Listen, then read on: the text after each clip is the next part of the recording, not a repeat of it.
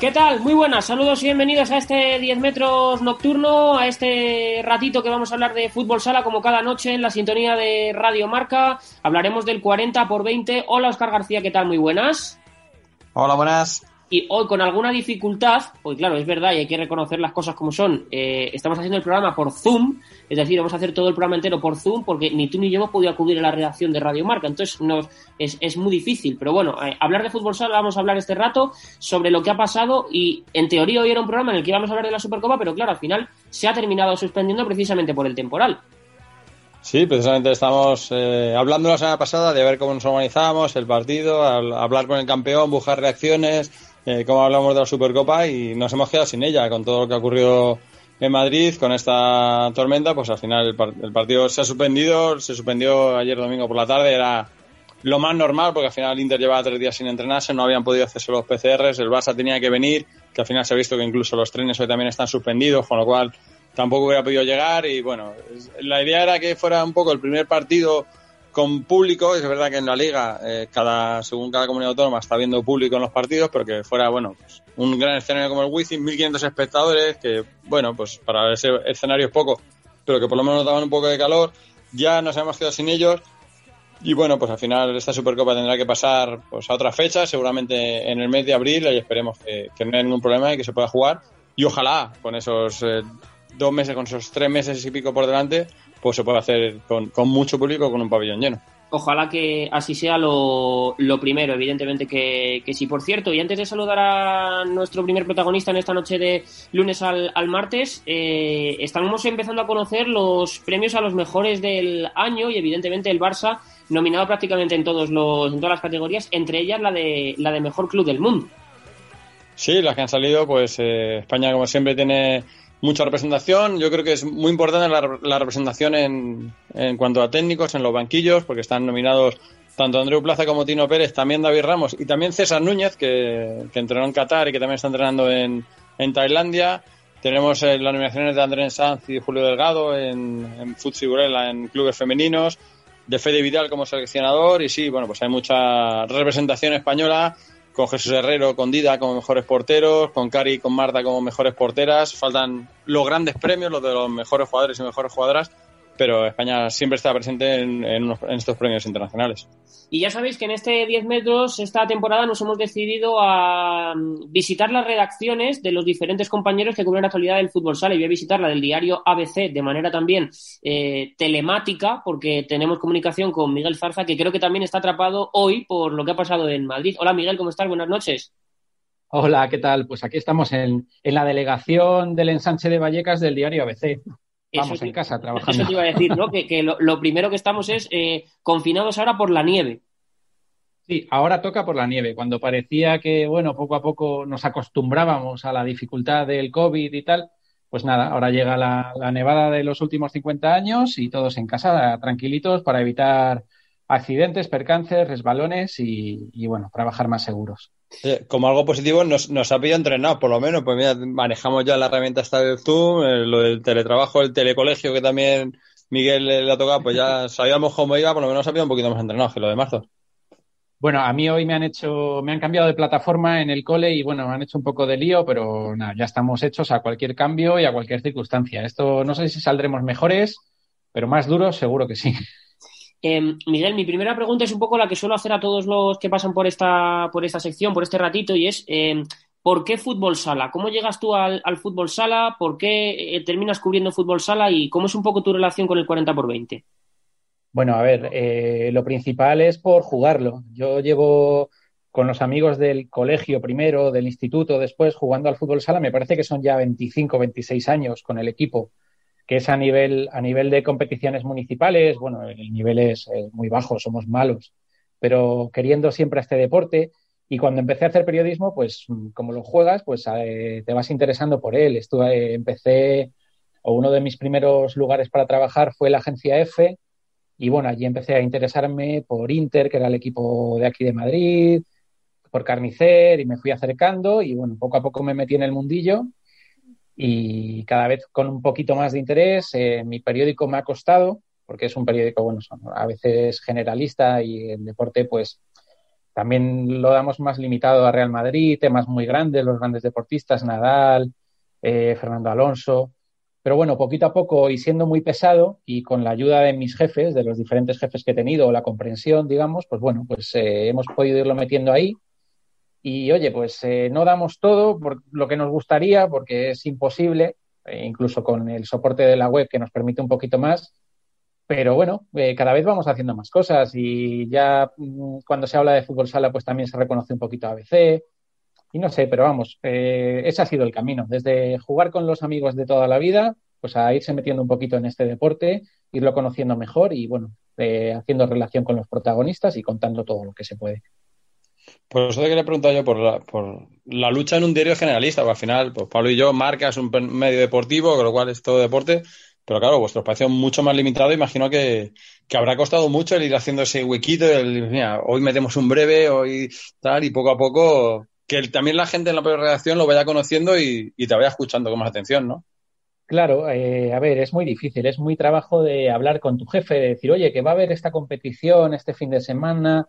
Y bueno, a ver, eh, he tenido muchos jefes y he tenido de todo. He tenido gente que ha trabajado en fútbol sala, y también o con fútbol sala porque han venido de periódicos o de delegaciones de sitios donde había fútbol sala y también gente que no tenía ni idea pero bueno a fuerza de ir hablando de ello de insistirles de llevar a protagonistas a la redacción eh, pues bueno se ha podido hacer pero siempre ha sido difícil porque tú preparabas temas a lo mejor te quedaba un tema muy muy chulo pero luego ese tema llegaba a, esferas más altas digamos de la reunión de redacción o del periódico y, yo lo comprendo, que había otros temas de, pues eso, de fútbol, que lo fagocita todo, o alguna competición de baloncesto, Fórmula 1, y al final tu tema pues quedaba en un breve.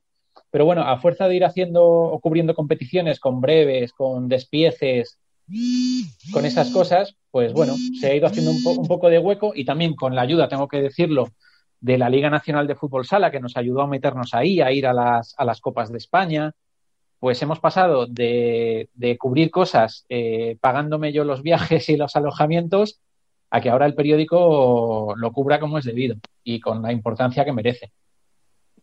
Y eso al final también es muy gratificante, ¿no? Porque yo tengo un poco la sensación, Miguel, de que para nosotros hablar de fútbol sala es un poco nuestro, nuestro oasis de libertad, ¿no? Dentro de esa vorágine de, de trabajo en la que uno vive, al final el hablar de fútbol sala es, no, no voy a decir casi más socio que trabajo, porque también es trabajo, lógicamente, pero sí que eh, disfrutas más que haciéndolo de otra cosa.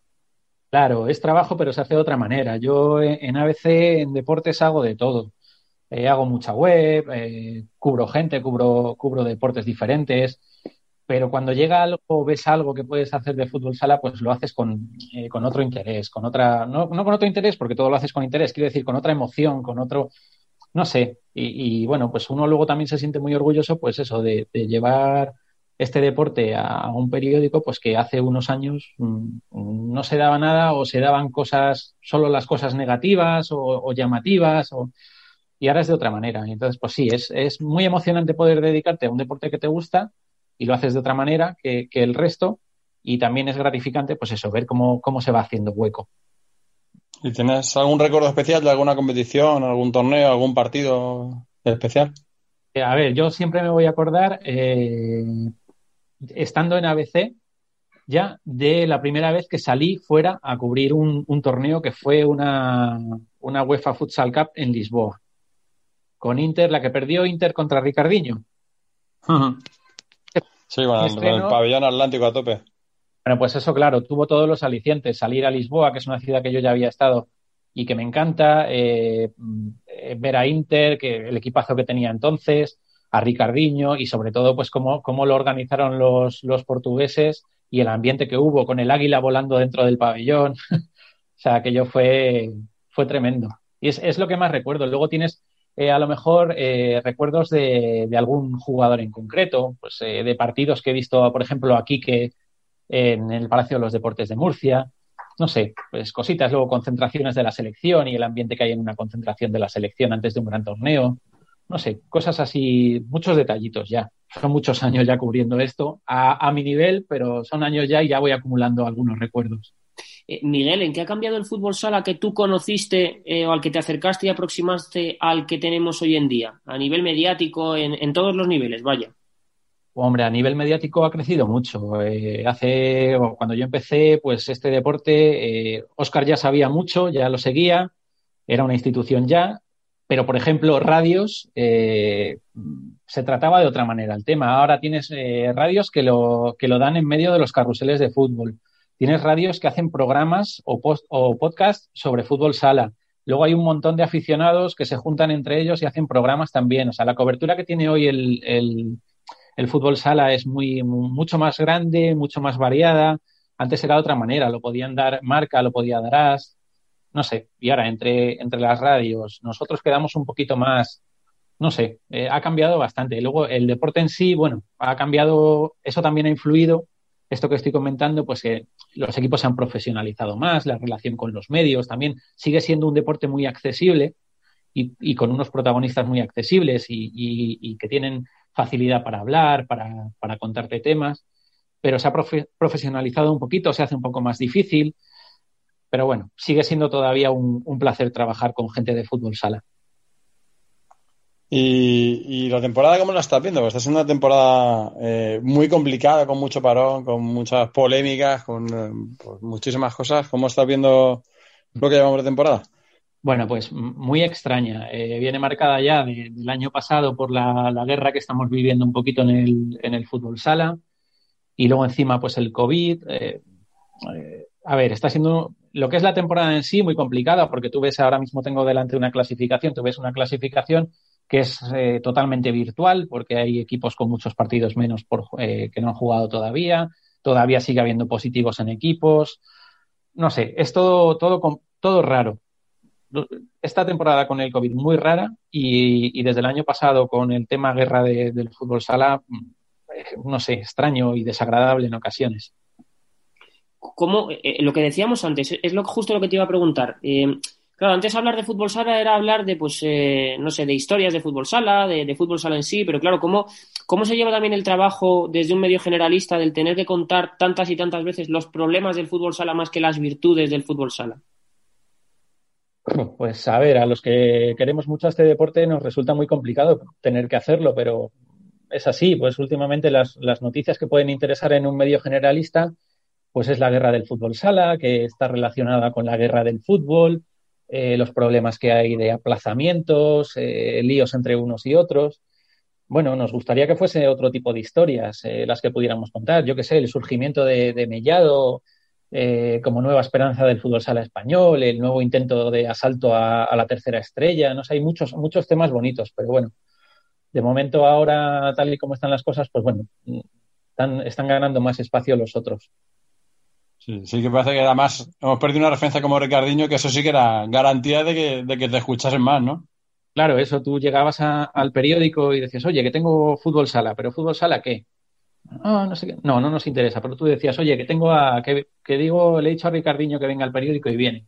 Y se va a hacer unas fotos con el baloncito, con tal, nos va a contar su historia de cómo empezó a crecer en el fútbol sala, de quién es. Y claro, pues eh, se te abrían todas las puertas.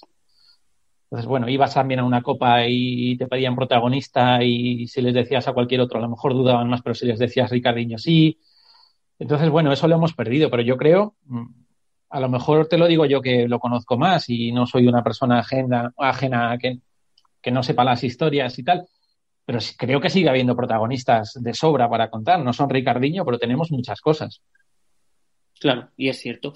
A mí me queda una, una pregunta, Miguel, y es em, eh, a nivel de fútbol sala, la temporada en sí, Quiero decir, eh, ya no solo por el tema de COVID y demás, sino la temporada desde el punto de vista de fútbol sala, yo creo que es muy ilusionante y muy estimulante para todos porque estamos viendo sobre todo, además de una gran igualdad, que hay muchos equipos de esos del segundo vagón de cola que ya se les puede meter en el primero. Es decir, aunque haya partidos todavía por jugarse, los tres primeros equipos no son ni Pozo, ni Barça, ni Inter y eso denota que las cosas cada vez se igualan más y que todo se pone muy ilusionante.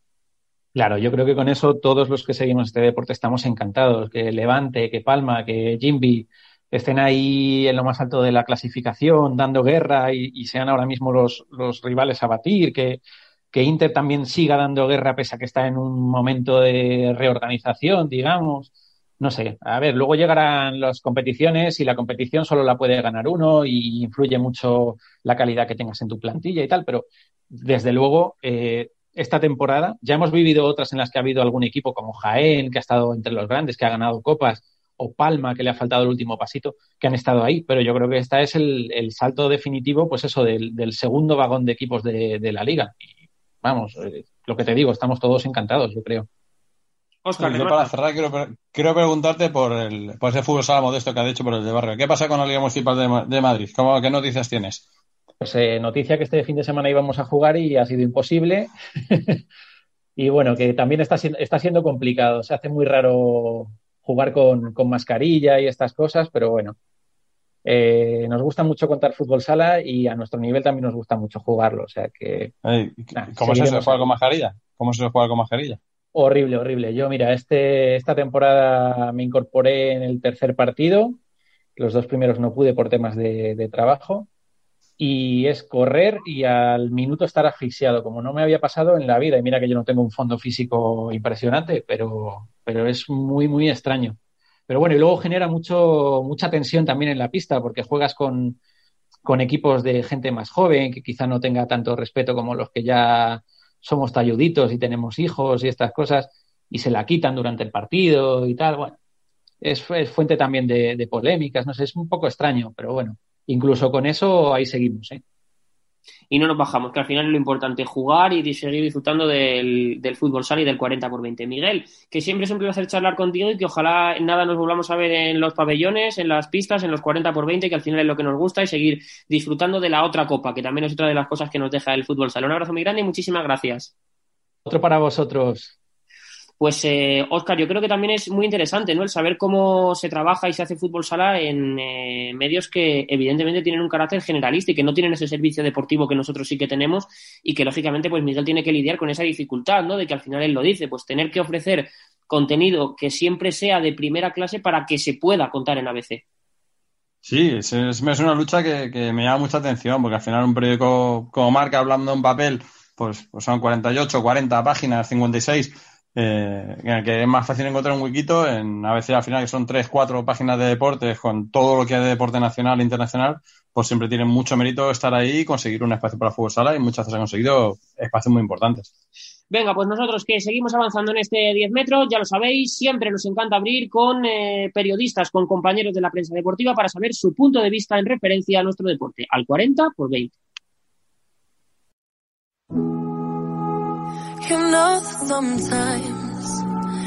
Y en este 10 metros hoy vamos a charlar con un entrenador, Oscar, yo creo que uno de los mejores entrenadores de nuestra liga, un hombre sin el que su aportación es imposible entender a Jaén Paraíso Interior y un sobre todo gran técnico y que además tiene encuentro mañana contra Valdepeñas. Sí, es eh, pues una referencia, por supuesto, en el Jaén, con el que ha llevado pues a conseguir sus títulos y a conseguir acordarse con los grandes y también pues en el fútbol sala, en el panorama futsal nacional, porque ha metido a un club modesto eh, luchando contra los grandes. Y, si esa temporada está siendo complicada para todos y un quebradero de cabeza para los entrenadores, eh, con todo el calendario, con todos los parones, yo creo que él es el más afectado, porque el Jaén es el, club que más, más parones ha tenido, que menos partidos ha jugado, y yo creo que es el que más se ha tenido que romper la cabeza para, para ver qué es lo que, cómo prepara cada partido. Hola Dani, ¿cómo estás? Muy buenas noches. Hola, buenas noches. ¿Qué tal? Y, y me imagino lo primero que, como decía Oscar, pues al final, en lo que es no sé si decir la temporada más difícil desde que tú eres entrenador de Jaén, porque llevas mucho tiempo, pero sí por lo menos más extraña, ¿no?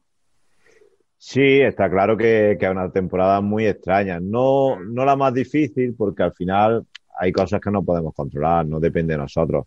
Nosotros es verdad que, cuando hay algo que, que hay temporadas que, ves que las cosas no salen y que, dependen de ti, pues sí, sí bueno, pues eh, te preocupa mucho más. Pero bueno, ahora este año es como tienes que armarte de paciencia, eh, aceptar las cosas como viene.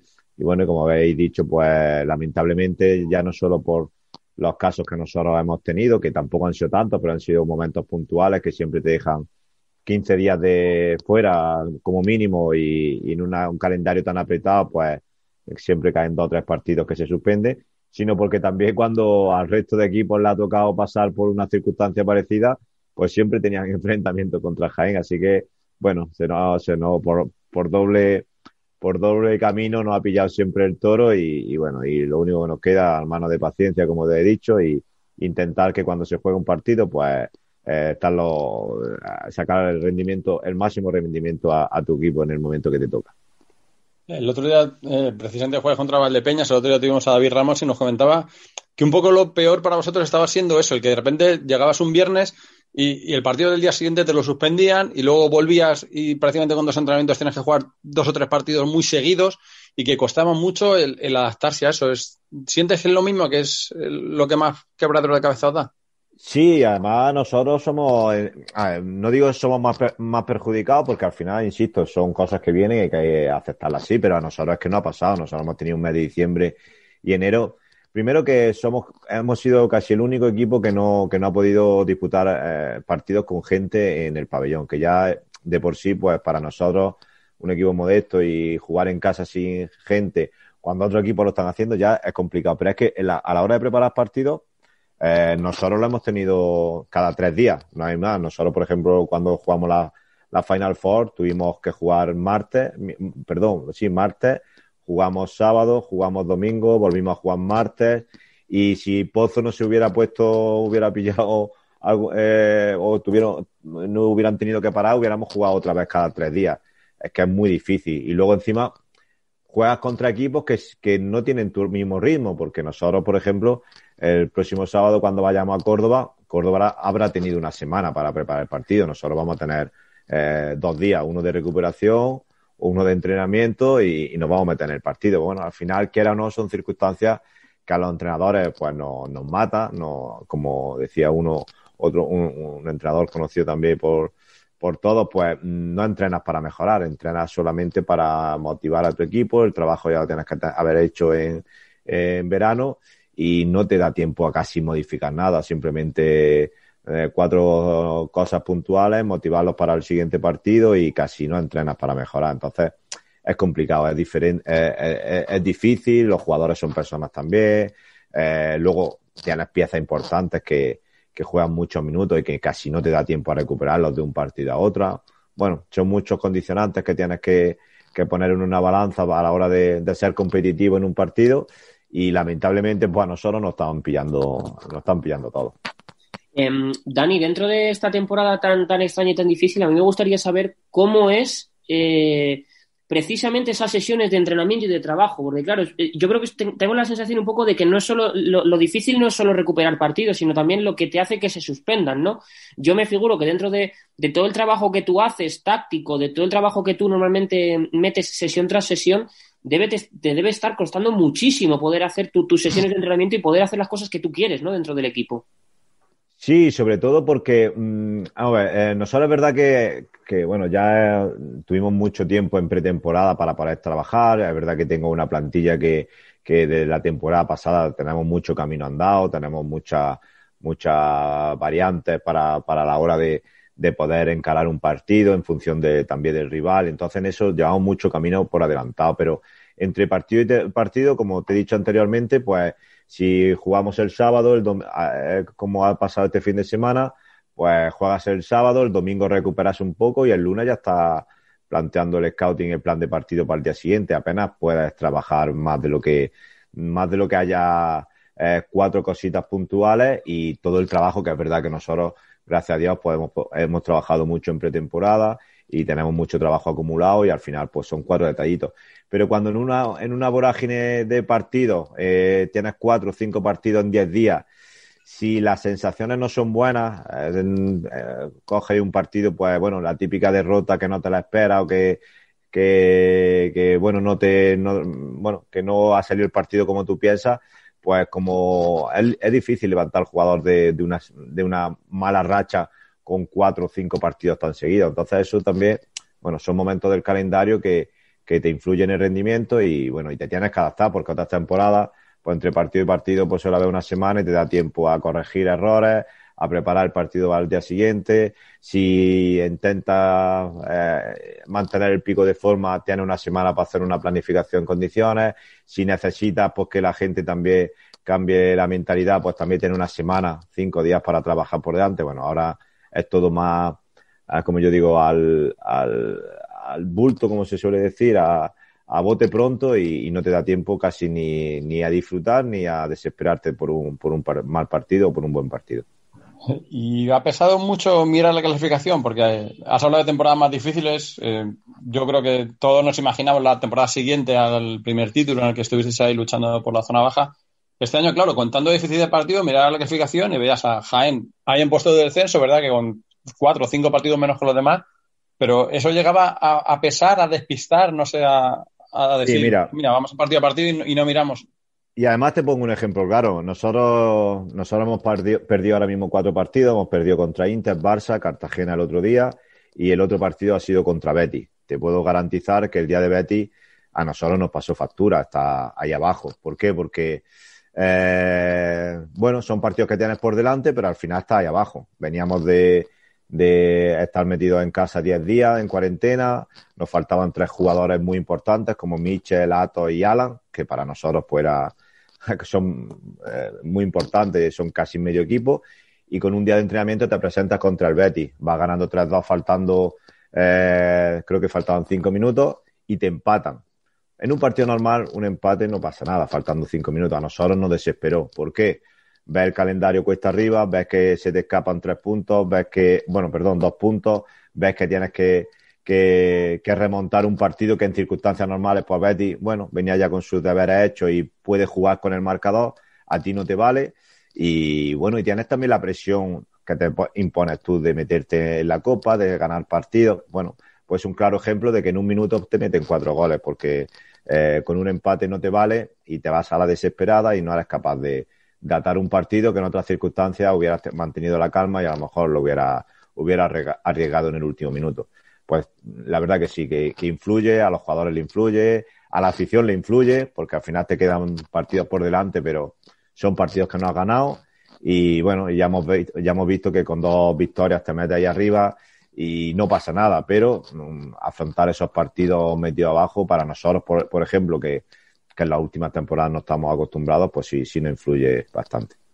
Eh, Dani, dentro de lo que es la, clasificación, vosotros ahora mismo tenéis entre tres y cuatro partidos. Tampoco es, se, puede saber al 100%, porque claro, también hay equipos que tienen tres, equipos que tienen cuatro, equipos incluso que solo tienen uno más, como es el Pozo. Pero eh, vosotros estáis a una distancia todavía eh, de, números de entrar en Copa de España. Yo no sé un poco cómo ves esa situación, porque es verdad, claro, que como tú dices, te, miras hacia abajo y sientes que, oye, vas, vas al decimoquinto y al final es la posición en la que tienes, pero por ejemplo, jugáis contra eh, Valdepeñas, tenéis enfrentamiento, pues yo diría que casi directo, pero no, sé un poco la situación de cara a la Copa de España, ¿tú cómo la ves?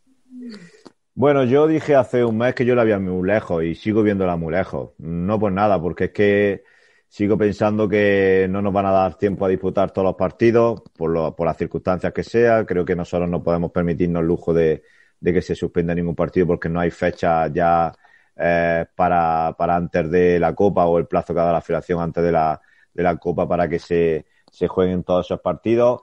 Nosotros perdimos un poquito el tren en ese parón que tuvimos eh, con eso, con esos, con esos afectados, que teníamos enfrentamientos directos que creo que nos podíamos haber metido ahí arriba. Y claro que numéricamente da. Y yo veo mi equipo capacitado para conseguir los puntos que necesita, pero la verdad que está muy complicado. Nosotros ya, eh, eh, de hecho, en la primera vuelta teníamos un partido menos en casa. Eh, nosotros ya hemos disputado todos los partidos en casa y bueno, son partidos complicados, aunque es verdad que tenemos rivales directos que si le ganamos, pues, pues son puntos que, que nos van a permitir estar ahí. No lo sé, la verdad que no lo sé porque, insisto, y parece que es repetitivo, pero es que no nos podemos centrar más allá del, del siguiente partido y, y es verdad que yo creo que con tres partidos incluso a lo mejor con algo menos podríamos entrar. Tenemos Aspil, tenemos Córdoba, eh, Levante, Valdepeña, El Pozo. Bueno, yo vi la respuesta de, que tuvo el equipo en Palma y confío en el equipo. Pero eh, la verdad que está muy complicado y hay equipos que, creo que están mejor situados que nosotros.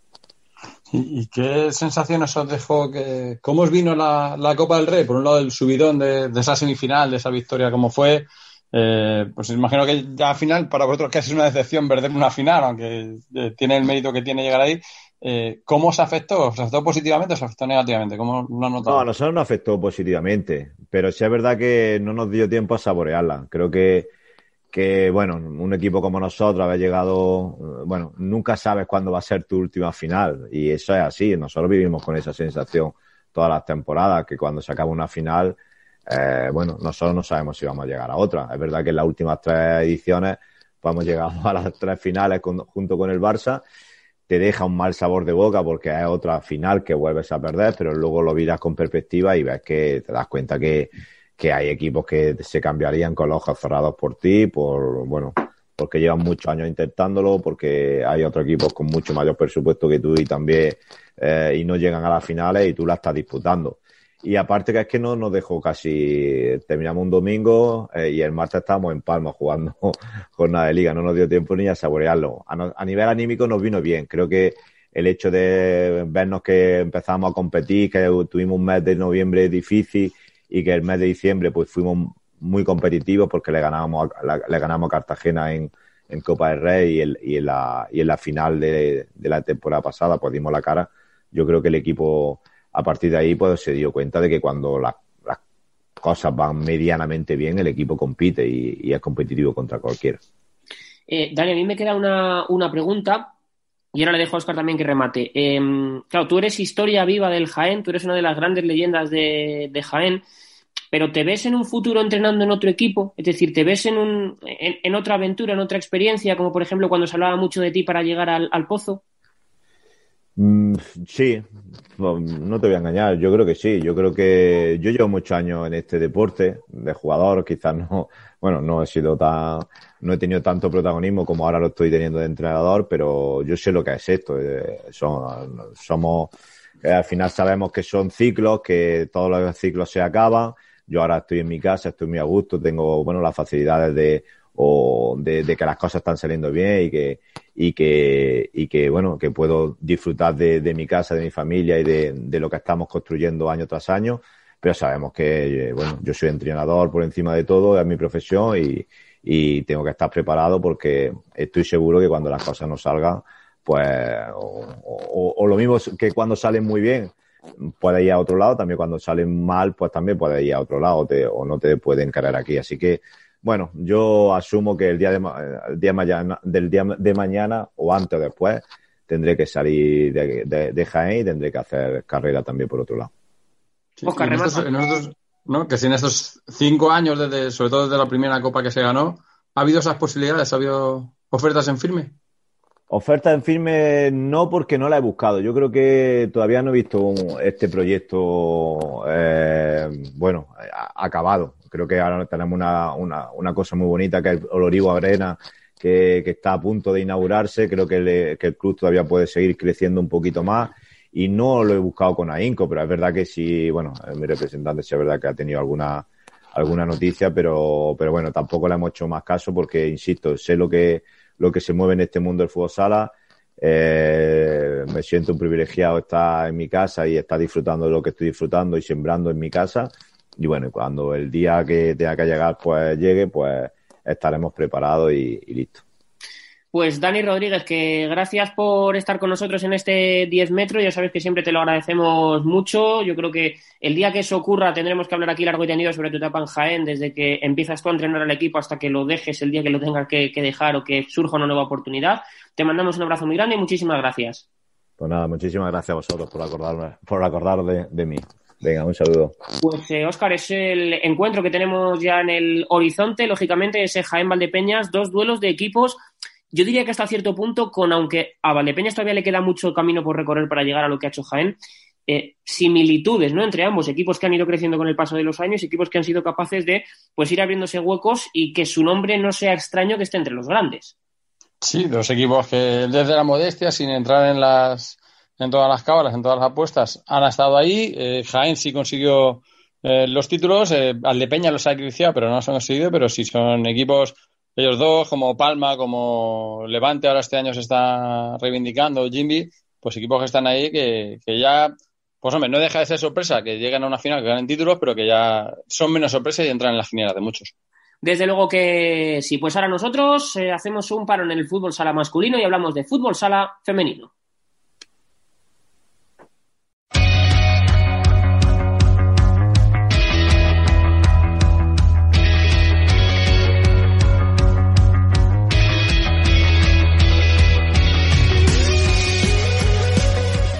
Aquí seguimos en este 10 metros de Radio Marca hablando de fútbol sala Es verdad que ya os hemos dicho al principio que estábamos teniendo complicaciones en cuanto a la posibilidad para poder grabar el programa y demás, pero, pero aquí estamos con la cita también para el fútbol sala femenino. Hola Rocío Sánchez, ¿cómo estás? Muy buenas noches. Hola, ¿qué tal? Muy buenas noches, Pablo, encantada. Porque además hoy tenemos pues eh, una cita con una de las mejores jugadoras de nuestro país, con una de las mejores jugadoras mm, del fútbol sala mundial y con una jugadora que nos hizo soñar y nos hizo emocionarnos con aquel europeo cosechado hace, hace un par de años. Así es, tenemos, como bien has dicho, una referencia en el fútbol sala femenino. Eh, Anita Luján, jugadora y capitana de la selección española y del Futsal Atlético Carnero. Y nada, Ana, es un placer tenerte con nosotros, así que buenas noches y encantados de que estés con nosotros. Hola, muy buenas. ¿Qué tal? Lo primero, imagino que como Rocío, como eh, bueno, atrapados por la nieve y atrapados por Filomena. Efectivamente, atrapados como todos, yo creo, los madrileños es lo que nos ha, lo que nos ha tocado. Eh, empiezo preguntar, preguntándote, Ana, un poco por, por ti. Eh, ¿Cómo estás? Eh, ¿La familia y demás bien? ¿Cómo están siendo estos meses de competición con el tema COVID y demás? Cuéntanos un poquito cómo está siendo tu vida ahora, Ana, y cómo cambia la vida de una jugadora de fútbol sala con, con el tema del, del COVID y demás. Bueno, pues al final, eh, por suerte, eh, todos bien, que, que, es algo que creo que ahora tiene que ser la prioridad, y nada, a nivel más de competición, es cierto que estamos teniendo, en el equipo también estamos teniendo suerte, yo creo, porque, bueno, nos, nos hacen test semanales y de momento no hemos tenido que, aplazar ningún partido. Toquemos madera porque todavía queda mucho por delante, pero bueno, eh, en ese sentido no, no he notado el cambio porque hemos tenido suerte, pero bueno, hay que adaptarse y, hombre, pues todas las semanas hacer test, luego mucho cuidado, eh, sobre todo entre semana, porque bueno, pues no vivimos de esto y cada una pues tiene unas rutinas que, siempre tienes a lo mejor ahí eh, la incertidumbre de, de si, si, puede ser algo, algo más, más negativo a nivel de salud. Rocío. A mí me gustaría preguntarte, Ana, Sí, nada, me gustaría preguntarte por el nuevo cambio de planes que ha sufrido el todo el deporte español y en concreto el fútbol sala y el fútbol sala femenino. Leía un tuit de Carlos Ortiz, el jugador eh, nuestro de España, eh, sobre todo lo que está teniendo que superar el fútbol sala en este año, aparte de que no cuenta con las condiciones económicas que cuenta el fútbol, por ejemplo, la pandemia, los aplazamientos y ahora esta, este temporal. Está siendo la temporada más atípica que has vivido jugador, como, como jugadora tú y si se hace más complicado que nunca competir en estas condiciones. Sí, a ver, yo creo que lo de atípico, ya solo con el tema de, la pandemia, pues, bueno, no creo que todo jugador te diría que es la más atípica. Y encima ya eh, ves lo que nos está pasando con el tema de la nieve, yo a veces pienso, eh, no sé qué será lo siguiente. Lo siguiente ya no sé lo que puede ser. Entonces, bueno, pues está siendo complicado, pero como dijo Carlos Ortiz, eh, si podemos con esto ya no hay, no hay nada que pueda con, el fútbol sala. Así que bueno, adaptándose y, luchando como siempre. Creo que los que amamos este deporte siempre al final tenemos que estar eso, pues luchando poquito a poco. Y a nivel de club, Ana, me gustaría preguntarte, porque el Futsi ha sido uno de los clubes más, no más perjudicados, pero sí que más cuidado han tenido y más han intentado proteger a sus jugadoras. Se vio la renuncia del playoff del título de liga y me gustaría saber cómo, cómo es para vosotras al final que estéis acostumbradas a luchar por todos los títulos y a ganarlos, que Burela, que es uno de vuestros principales rivales directos, haya conseguido el triplete. Creo que no tiene que ser fácil, ¿no? No, a ver, al final eh, es cierto que, que no, bueno, pues no fuimos al tema de los playoffs porque, bueno, creía, creíamos el club y, bueno, jugadoras que era lo mejor y que era lo, lo que un poco nos nacía y sobre todo por cuidarnos a nosotras y también a nuestros familiares, porque, bueno, no sé, cada club tiene una situación y unas circunstancias. La nuestra era complicada poder, poder cumplir ciertas cosas que, que había que cumplir para dar esa seguridad esa sanidad.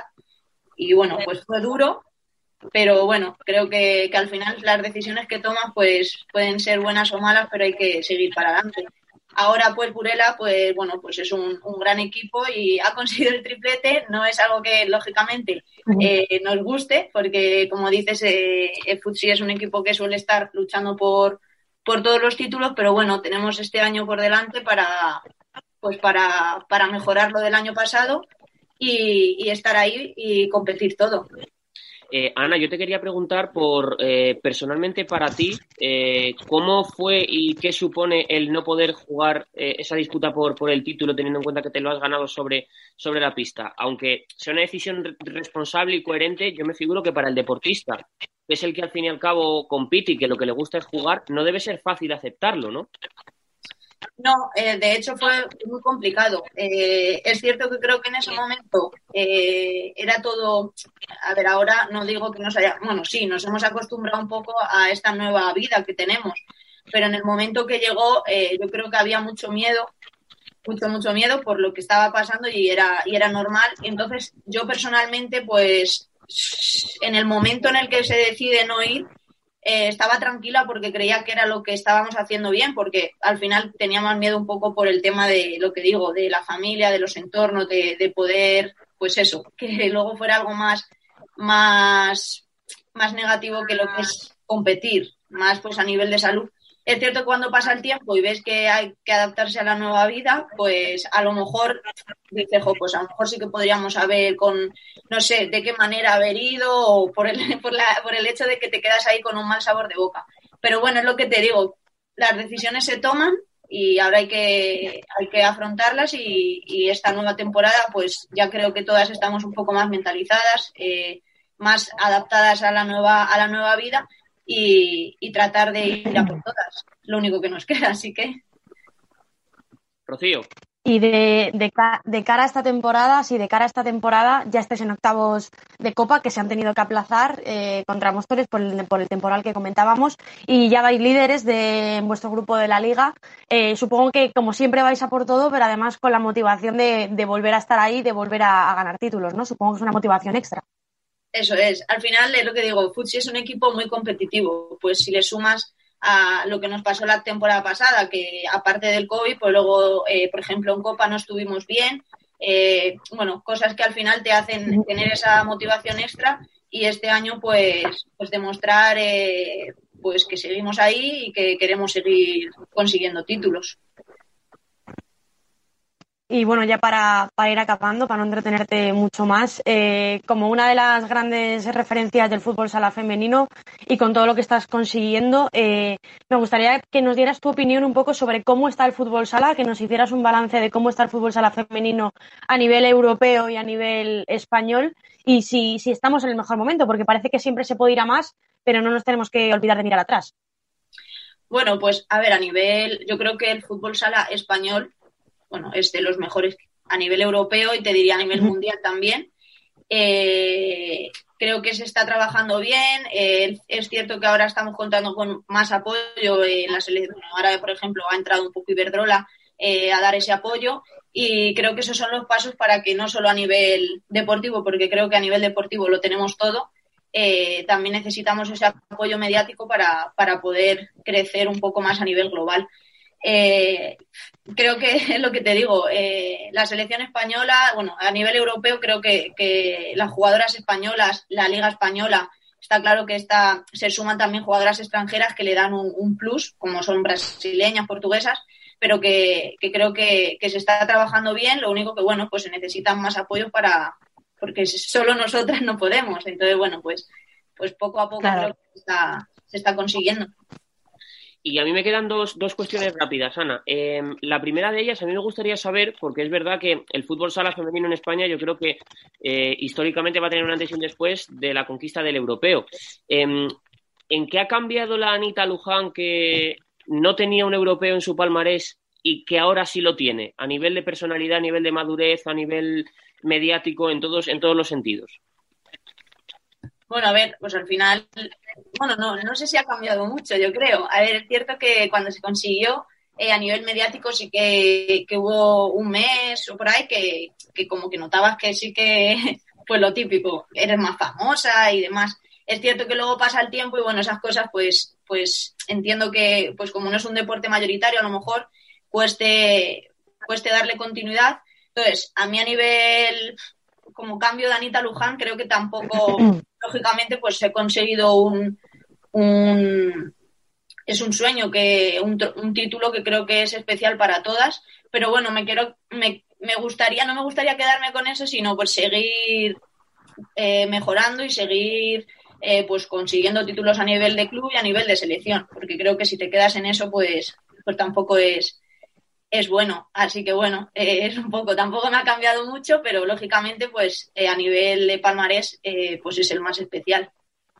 Y la última que me gustaría preguntarte, Ana, es em, ¿qué te gustaría que dijera una niña de 10 años que ahora juega al fútbol sala y que a lo mejor dentro de 10 años eh, estemos aquí haciéndole Rocío y yo una entrevista aquí en Radio Marca y nos dijera que Anita Luján fue, fue su referente. ¿Cómo, ¿Cómo te lo tomarías o qué supondría para, para ti el saber que, has abierto camino y que has sido capaz de, de crear esas referencias que hacen falta también, yo creo, en el deporte femenino? Hombre, pues al final sería un orgullo, ¿no? Porque que te reconozcan y que te vean como referente, eh, no solo, bueno, a mí no solo me gustaría que me vieran a nivel deportivo, sino también valores que transmito y que creo que, son lo importante para, para, poder lograr éxitos. No solo a nivel deportivo, que también, pero creo que, que, bueno, que otros valores, pues el trabajo, la humildad, todo eso creo que es muy importante para, para llegar. Entonces me gustaría que no solo se quedaran con la Anita Luján de, a nivel deportivo, sino también con, valores externos a ello. Pues Anita Luján, que gracias por atender la llamada de, de Radio Marca, en este caso la conferencia de Zoom de, de, Radio Marca, que te mandamos un abrazo muy grande y que ojalá hablemos muchas veces porque las cosas os van muy bien, tanto al futsi como a la selección española. Un abrazo y muchísimas gracias. Muchas gracias a vosotros. Eh, Rocío, una de las grandes de nuestro fútbol sala, evidentemente. Sin ninguna duda, hablabas de, referentes. Yo, a pesar de que soy unos años solamente más joven que, Ana, para mí es una referente. Yo, me, yo he crecido con, Anita Luján yéndola viendo jugar a los pabellones, así que es un placer tenerla con nosotros y, ojalá siga creciendo y siga haciendo grande a nuestro fútbol sala, que, lo lleva haciendo ya muchos años. Ojalá que, que así sea. ¿Nos dejamos algo en referencia al fútbol sala femenino? Pues nada, supongo que, como dice Carlos Ortiz y como decía ahora Anita Luján, a superar todo lo que nos, lo que nos sigue viniendo. Ahora estamos en juego ya con, con Burela habiendo conquistado la Supercopa de España. Estamos con, en, plena liga, ahora ya vuelve la liga y con la Copa de la Reina 2020-2021 a falta de jugarse la mayoría de los partidos de octavos de final. Así que nada, deseamos suerte a todos los equipos y más adelante ya cuando sepamos cómo se han desarrollado, os iremos contando aquí en Radio Marca todo lo que suceda referente al fútbol sala femenino. Gracias, Rocío. Un abrazo. Un abrazo, Pablo. Y nosotros que seguimos aquí en este 10 metros de Radio Marca.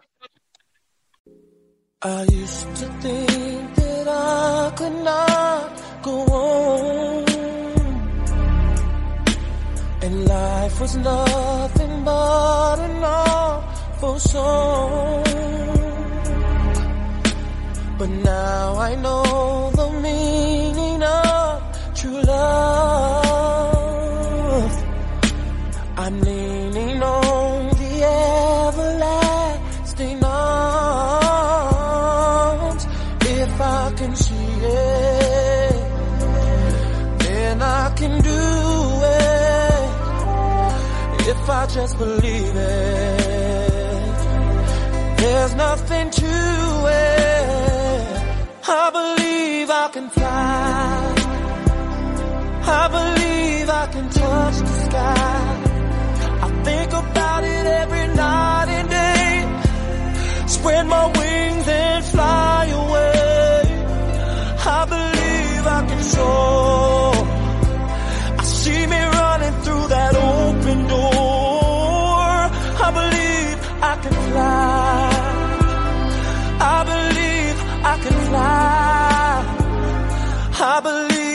Can fly.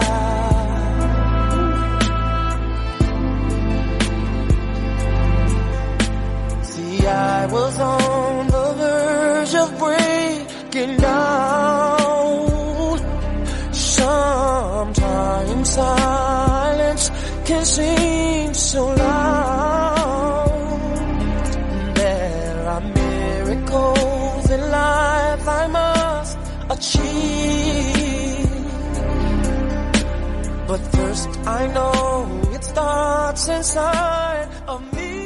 Y hoy en el baúl de los recuerdos, Oscar, pues eh, uno de los, yo te lo confieso, junto a Kike Bonet, uno de los, uno de mis primeros ídolos, eh, por mi estilo un poco de juego cuando yo jugaba, evidentemente salvando mucho las distancias, y un hombre que... Pero mucho.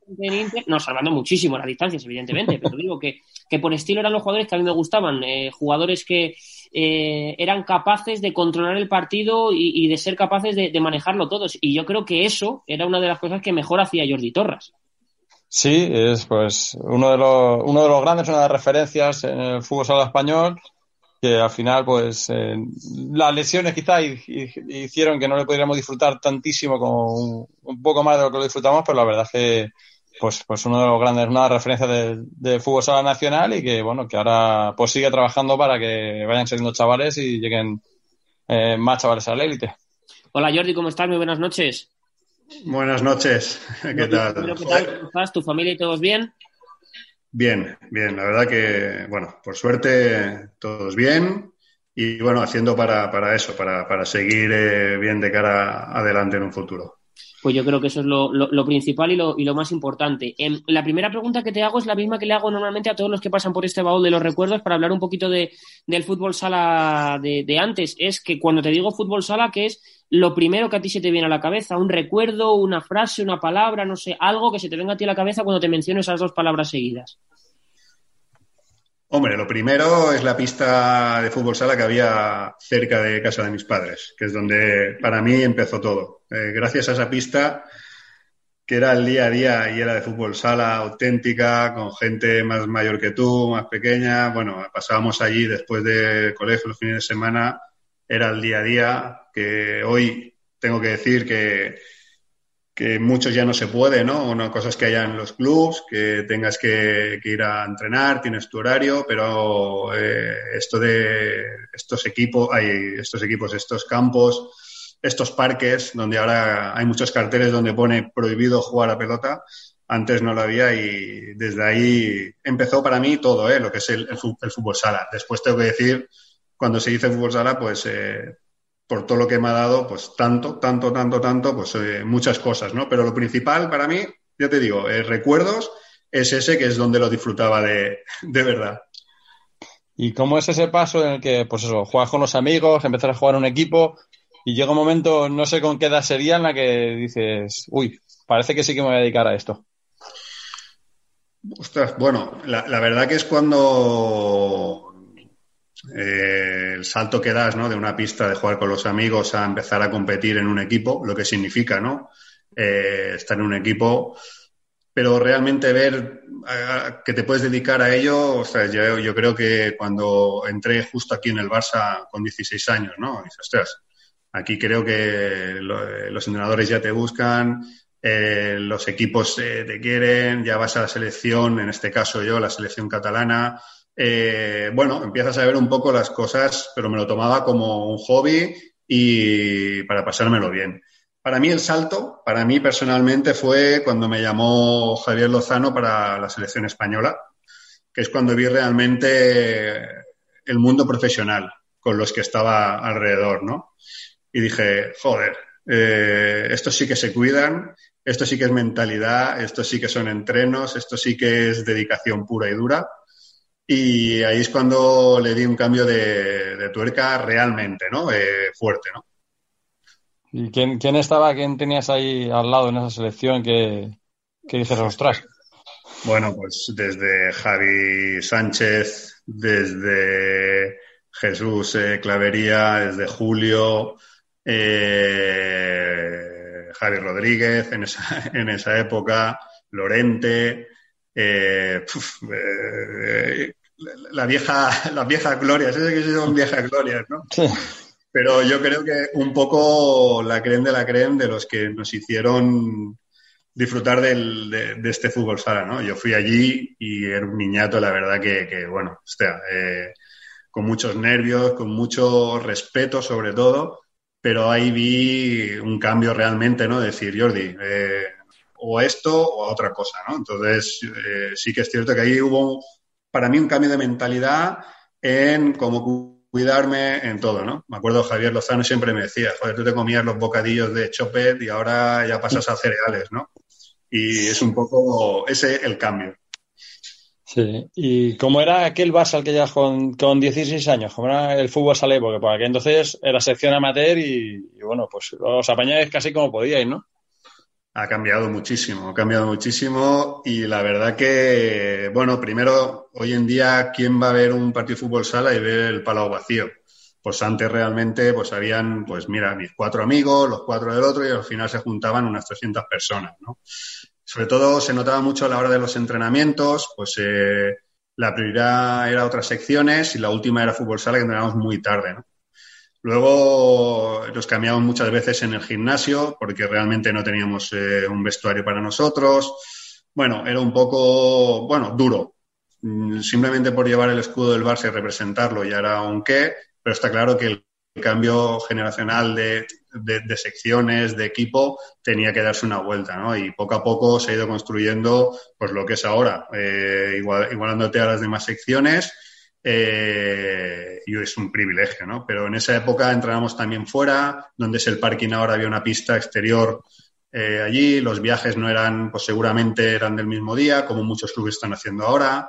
Bueno, eh, no era profesional. Está claro que querías fichar a jugadores y, bueno, me acuerdo, ¿no? El de Simi, el que jugó, eh, ¿sabes? conmigo ahí en, en Polaris en Cartagena, pues sí me lo tenías por nada y faltaba pagar nada, una cantidad y al final por una cantidad de nada, estamos hablando muy poco, pues no vino, ¿no? Entonces ahora creo que es al contrario, ¿no? Entonces eso también te ayuda mucho a... Pero lo disfrutábamos, me acuerdo cuando subíamos de plata a, a División de Honor y de División de Honor bajábamos, luchamos por puestos de ahí abajo. Yo creo que eso me ayudó muchísimo a crecer como, como jugador, viéndotelas allí abajo, que es donde realmente eh, lo, lo, pasas mal, pero yo creo que lo disfrutas, ¿no? Eh, cada fin de semana. Sí, y la presión de por ser Barça eh, existía también sobre todo en los rivales. Yo recuerdo personalmente un partido en Móstoles, cuando ese Barça que dices tú, que luchaba por, por la permanencia y apurado, que había un ambiente terrible porque era el Barça, porque había mucha gente que era del Madrid y solo por eso iba contra el Barça. Eso lo notabais también, que aunque no fueras un equipo grande como fuera entonces Playas o, o Interview, notabais que sí que creabais más expectación cuando viajabais por eso. Sí, eso no ha cambiado. Eso, eso es, será y fue o, siempre así, ¿no? Eh, la verdad que este escudo, allí donde vaya, siempre hay gente, eh, unos que animan más, otros menos, pero nosotros, me acuerdo, nos miramos el equipo, íbamos a playas de Castellón, eh, ese día 5.000 personas. Por ejemplo, Móstoles, que a lo mejor no llenaban o solo contra equipos muy grandes, entonces en su día Inter, Pozo, etcétera, eh, con nosotros eh, lo llenaban. Entonces, bueno, para mí era bonito, ¿no? ir allí y que el campo esté lleno, simplemente, pues, de bonito, no nos decían nada, pero bueno, siempre era un privilegio. Sí. Y ahora, ¿cómo es esa estructura? Porque ha crecido mucho el club la sección en ese sentido. También la base, que es a lo que te es ahora, el, trabajo tuyo. ¿Cómo se trabaja y cómo se trabaja esa estructura del fútbol sala? Bueno, yo creo que hay que empezar por ahí, ¿no? El, empezar a, trabajar desde abajo, desde el formativo. Yo estoy, bueno, soy un privilegiado, siempre lo he dicho, estoy en contacto otra vez eh, de nuevo con el futsal. Los primeros años para mí, o el primero fue duro porque me gustaba más entrar en pista y, ver un partido me costaba muchísimo. Ahora no, ahora es al contrario, ahora lo disfruto viendo, lo sufro igual o más. Y bueno, eh, realmente como club, eh, yo creo que estamos trabajando bastante bien. Ya se llevan muchos años, no desde mi entrada, sino anteriormente se está trabajando bien. Eh, está claro que muchas veces decimos, ¿no? De que faltan jugadores de la base en el primer equipo.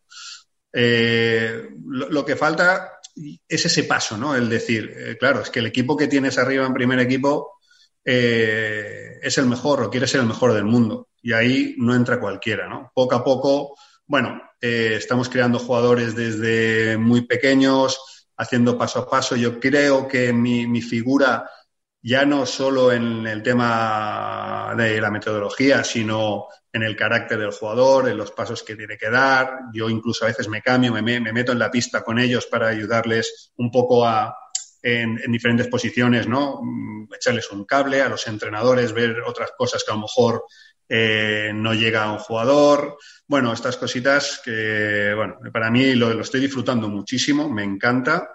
Y creo, creo que eh, encuentras un poco una pasión cuando jugadores van saliendo y van tanto en el primer equipo a veces a entrenar, eh, como debutar o algunos que salen en primera división y lo están disfrutando, ¿no? Que es lo que por donde yo también he pasado, pues eh, qué menos ver y disfrutar de, ellos. Sí, pues ya se van viendo los frutos de años. Pues ya mira, ves a la minicopa, ves jugadores como Povil que han ganado la, la minicopa y que ya están en el primer equipo. Y eso imagino que tiene que ser muy satisfactorio también. Eh, decir, oye, mira, que, es que está siendo un chaval desde abajo a abajo que está creciendo y está, y está llegando arriba. Eh, está claro. Yo creo que son oportunidades que a muy pocos les llega, porque es muy difícil, muy difícil, muy difícil, y hay que aprovecharlas. Y esto, bueno, resulta que creemos ¿no? que estamos haciendo un buen trabajo. Los jugadores ya no solo en el primer equipo donde están, pues tienen que seguir creciendo, por si el día de mañana el Barça pues les llama otra vez a, la puerta. Está claro que todos los que van saliendo no caben en el primer equipo, pero sí que por lo menos llegar a este segundo equipo que está en una segunda división cada vez más profesional, yo creo que es el punto de inflexión de los jugadores donde tienen que ver, pues un poco lo que me pasó a mí, ¿no? Eh, hacia dónde voy. ¿Sirvo para esto? ¿Me puedo dedicar a ello? Bueno, conjuntamente con el tema del tema académico, yo les aprieto mucho por mi eh, experiencia que había tenido en mis años también jóvenes, que tienes que dejar muchas cosas. Bueno, yo creo que soy una ayuda, ¿no? Ya no tanto como representante, sino una figura que ha estado en el, dentro del fútbol sala, que conoce muy bien un poco y que ha estado como ellos, y aparte un poco la experiencia. ¿eh? Eh, yo creo que para mí es un orgullo que los jugadores puedan seguir creciendo y disfrutando. Sí, eh, siendo el Barça un club como es, con el fútbol como, como bandera, el otro día vimos una jugada que se ha hecho muy viral y que ha llegado a muchísimas muchos sitios que ha sido el gol contra el Atleti de Messi, esa dejada de Pedri de tacón, que es una jugada que podemos haber visto mil veces con Sergio Lozano y con Ferraro, por ejemplo. Esas sinergias, esas cosas que se ponen a echar de fútbol y fútbol sala, eh, ¿estáis estudiando trabajarlas y que pueda haber esa reciprocidad? Es decir, oye, mira, que es que esto que nosotros hacemos en fútbol sala, que es darse al pivote y seguir la jugada, puede servir, se puede trabajar. Eh, sí, yo antes de nada decir que, Oscar, ¿cuántas, ¿cuántas jugadas hemos visto como esas en fútbol sala? Yo creo que en todos los partidos hay muchas, ¿no? Hay muchísimas. Lo que pasa que no tenemos el impacto que tiene el fútbol, eso lo sabemos, y, y, bueno, tenemos que seguir nosotros haciendo lo, nuestro, que es bastante espectacular, eh, más que el fútbol, ¿no? En, en, sí. Por lo que comentas la segunda parte, sí, yo creo que incluso cuando estaba Guardiola, eh, se llegó a comentar, y es cierto, de que, bueno, hubo aquí como algunas reuniones, ¿no? Entre Marc Armona, él o el club, la sección, para ver qué se podían hacer, ¿no? Eh, el, tema de las fintas. Yo valoro mucho el tema centro del campo de un equipo de fútbol a un juego de cuatro de fútbol sala, por ejemplo, ¿no? Eh, por ejemplo, Messi. Tú ves Messi que da un balón y la sigue, la continúa, por eso marca tantos goles, por eso siempre recibe. Al final eh, tenemos sinergia, sí, tanto y tanto. Aunque seamos dos, dos deportes diferentes, pero eh, como club se busca ¿no? este ADN que lo tenga tanto el fútbol, el básquet, el balonmano, el fútbol sala, pero yo creo que es más en carácter y actitud del jugador que no en, parecidos del juego de, de equipo. ¿no? Eso, la salida de cuatro has comentado, por ejemplo, ahora con la nueva norma de fútbol que pueden salir desde dentro del área, sí que se ve mucho, y a Guardiola, por ejemplo, que la, que han nombrado, sí que se ve mucho que utiliza esa amplitud, el abrir el, campo, el buscar los, los pases interiores, los, sí que se utiliza mucho eso en el fútbol cada vez más. Sí, yo creo que es clave. Aparte, el fútbol ya no es el balonazo. Ahora parece que el que juega balonazo eh, no juega nada. Hay que saber interpretar cuándo hay que hacerlo, cuándo no, ¿no? Es lo mismo que en fútbol sala. Hostia, no te la juegues desde atrás. Bueno, pero si es capaz de salir como Marquiño en su época, pues ¿por qué no? Quiero decir que eh, yo creo que es, cierto. el fútbol sala crecer, claro que está creciendo paso a paso, ¿eh? poco a poco, pero el fútbol ha empezado a jugar más el balón por el suelo que no tanto el balón por arriba, y eso es, eso es bueno para todos. Eh, Jordi, a mí me gustaría también preguntarte un poco por la evolución, ya no solo tuya, sino del, fútbol sala en general, ¿no? Porque yo no sé un poco lo que notas tú que más ha cambiado ya no a nivel de juego, sino en, en todos los ámbitos, ¿no? Ahora que también tienes ese punto de vista de, de ser una persona de club, una persona que, trabaja ya no solo dentro del 40 por 20, sino también en cosas que van un poco más allá. Eh, infraestructuralmente, ¿en qué momento nos encontramos de fútbol sala? A ver, yo, creo que como al final, si queremos crecer, tenemos que ser espectaculares. Quiero decir, un juego espectacular, vistoso, ¿no? Eh, veo también un poco que lo que es el tamaño del, campo, eh, esta presión que ahora la tiene todo el mundo, esta presión tan asfixiante, que al final eh, yo creo que es un tema más físico, ¿no? Que sea, ahora es más físico que técnico, ¿no? Y, hostia, yo creo que aquel que supera al tema físico son aquellos jugadores realmente técnicos, simplemente con una finta, con un movimiento te supera. ¿no? ¿Qué nos falta? Bueno, que, creamos desde abajo, desde la base, no sé, yo ya no me digo nosotros eh, como club, pero sí que es cierto de que el jugador esté donde esté, nosotros en categoría Levin, 10 años, 11 años, les damos el balón y que decidan donde quieren y que hagan lo que quieran donde se encuentren, ¿no? Si es más cerca o más lejos de la portería. Si ya les, decimos, no, es que estás lejos, aquí no te la juegues. Eh, ostras, es un poco ya eh, quitarle responsabilidades, ¿no? Y poco a poco nosotros, los entrenadores, ahora ya no como jugador, los que estamos detrás, no ser cobardes, sino eh, tirarles a la piscina, que se mojen, eh, que sean valientes, es lo que único que pedimos. Eh, es lo que se refleja. Sí, sí, perdón. Digo que, que, se equivoquen también, Jordi, que aprendan que se tienen que equivocar, cuándo hay que acertar, ¿no? Uf, yo tengo una pelea aquí de que equivocarte tienes que equivocar para crecer. ¿eh? Me parece que esto es así, es así de claro. Los chicos a veces confunden, y mira, te voy a decir, no los chicos, los entrenadores a veces confunden el, eso, el equivocarse con la presión del resultado. Oye, ¿me vas a decir ahora que un Barça eh, infantil, cadete, aquí no obligamos a ganar? Se lo tienen que obligar ellos si quieren, pero nosotros o yo como responsable, no, o sea, un entrenador no va a pasar a la siguiente categoría o un entrenador no va a continuar el año que viene por, simplemente por un resultado sino continuará para mí si es valiente, si le llega al jugador, si sabe indicarle bien. Pero ahí tiene que es eso, el error tiene que estar. Es que si no, si no se equivocan, eh, van a tener miedo toda la vida y yo creo que no vamos a avanzar.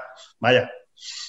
Sí, un aire fresco fue ese derby murciano que vimos el otro día con Mellado jugándose balones en su propio área, uno contra uno ahí, sacándolo después del partido cuando el MVP dijo que, que agradecía mucho la confianza de Duda, que le permitía hacer esas cosas quizá un poco es lo que falta también en la élite, ¿no? Que al final cuesta mucho ver que un jugador se hace eso, que muchas veces, mira, la doy aquí, doy el pase correcto me muevo al otro lado y aquí no ha pasado nada. Eh, correcto, y estás hablando de un jugador que ya es profesional. Si me dices desde una base, desde alevín, infantil, cadete, que tú les ayudes a hacer esto, pues seguramente más confianza tendrá siempre en probarlo, ¿no? Eh, es cierto que yo lo vi jugar, vi ese partido, y no vi hacer eso desde Marquiño, como he dicho, ¿eh? que me acuerdo que él decía, no, vosotros tirar yo desde aquí. ¿Y quién era el entrenador? Le decía, oye, no, no, que se la juegue. ¿Por qué? Porque tiene, tiene capacidades. Sí, correcto. Por eso hay que, cada uno tiene que saber lo que puede hacer y lo que no, o lo que sabe y lo que no. Pero para eso te tienes que equivocar, como ha dicho Pablo, es que si no, y nosotros, los que estamos detrás, incidir aquí en el club o en la sección, claro, hay dos pasos, el entrenador-jugador, pero yo al entrenador yo al entrenador siempre le voy detrás. Oye, no, es que el jugador, no, el jugador no, tú. Entonces, un poco esta ayuda, yo creo que todos tenemos que ayudar en, ese sentido, vaya. en eso recuerdo una frase de Jesús Velasco hace tres o cuatro años con Ricardiño, que perdió un balón así de último, le marcaron un gol, y dijo, no, no, eso, eso lo asumo yo. Ricardo eh, tiene permiso para hacer eso y, perfectamente puede perder un, los balones que quiera porque sé que a lo mejor va a perder uno, pero me va a ganar otros muchos. Sí, pero y es lo que digo, y un, y un espectador, al final, ¿qué queremos? ¿Que nos vean?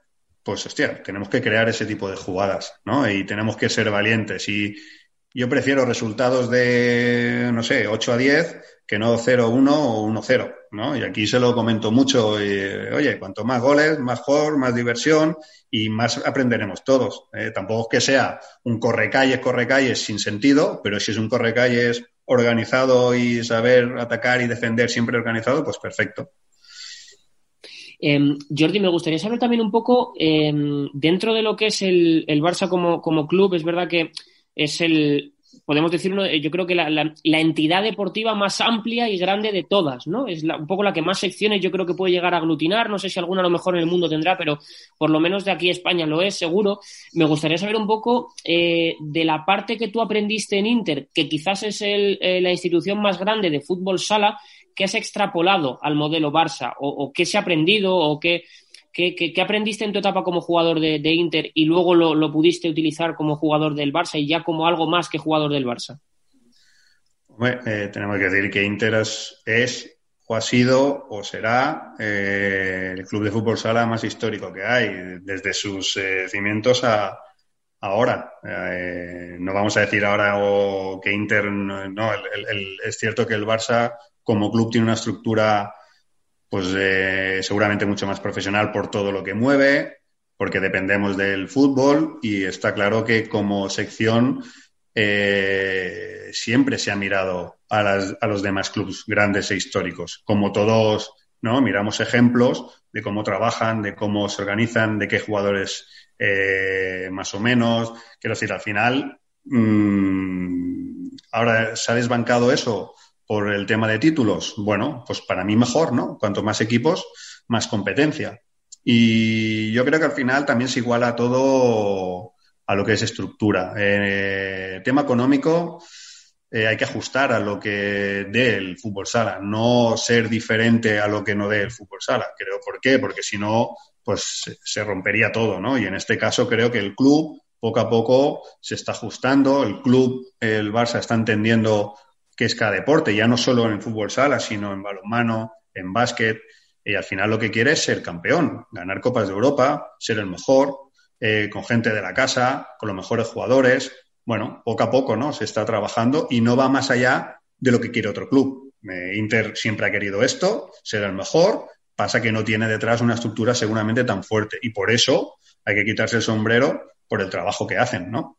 No solo Inter, sino hay Pozos, hay, podemos decir, los clubes históricos que han habido y que habrán seguramente en, el fútbol sala. Y imagino que también, eh, pues como miembro de ese equipo de, fútbol sala, el ver que, en el Palau ya empiezan a lucir camisetas, como en este caso fue, fue la de, Paco Sedano, que también es un orgullo decir, oye, mira, que ahí estamos todos, ¿no? Que ahí está esa sección de fútbol sala que se va abriendo ese huequito, que cuando yo llegué era imposible casi soñar con eso. Correcto, correcto. Sí, sí, eso es un paso muy bueno para la sección, el, igualarte a las demás secciones. Que ya te digo, eh, que aquí para mí era impensable en, esa época que, a la que cuando yo llegué de juvenil. Y a día de hoy, mira dónde estamos. Eh, es bueno. Y que Paco tenga la camiseta y seguramente van a tener futuros jugadores más camisetas allí, pues oye, todo esto es un privilegio, primero para ellos, está claro, pero luego para todos los que han, luchado por, este deporte en el club, que, que, no es poco, ¿eh? y parece que llevemos aquí cinco años, y si os comentara la historia de esta sección, eh, ya viene de los años 80, eh, a partir de ahí mucha gente ha trabajado, mucha gente ha sufrido, y sin tener nada a cambio, no, un tema económico. el tema económico ha empezado a surgir, yo creo que a partir del 2006 hacia adelante y la verdad que llegar hasta aquí no ha sido, no ha sido fácil. Por eso queremos más siempre. Pues Jordi Torras, que gracias como siempre por atender la llamada de, Radio Marca, que te mandamos un abrazo muy fuerte, sabes que aquí tendremos un gran cariño en la sintonía de la radio del, del, deporte y ojalá que tengamos que hablar y mucho sobre esos futuros talentos y sobre esos jugadores emergentes que nos brinden muchísimo espectáculo fin de semana tras fin de semana. Un abrazo muy grande y muchísimas gracias. Seguro que sí, que vamos a, escuchar de ellos. Muchas gracias a vosotros. Un abrazo. Pues, eh, Oscar, que evidentemente si todo lo que Jordi Torras hizo sobre la pista es capaz de extrapolarlo hacia los jugadores que vienen desde abajo, vamos a tener muy buenos eh, futbolistas en, el, en un futuro no muy lejano. Seguro que sí, además eh, ha dejado clara la filosofía. Aquí se trata de hacer crecer a los jugadores más allá del ganar, de hacer crecer el espectáculo y ese tiene que ser el camino. Desde luego que sí. Pues hasta aquí llega este 10 metros, hoy desde la distancia, pero con el mismo espíritu de siempre hablar de fútbol sala. Gracias, Oscar. Un abrazo. Y la semana que viene más fútbol sala aquí en la sintonía de la radio del deporte.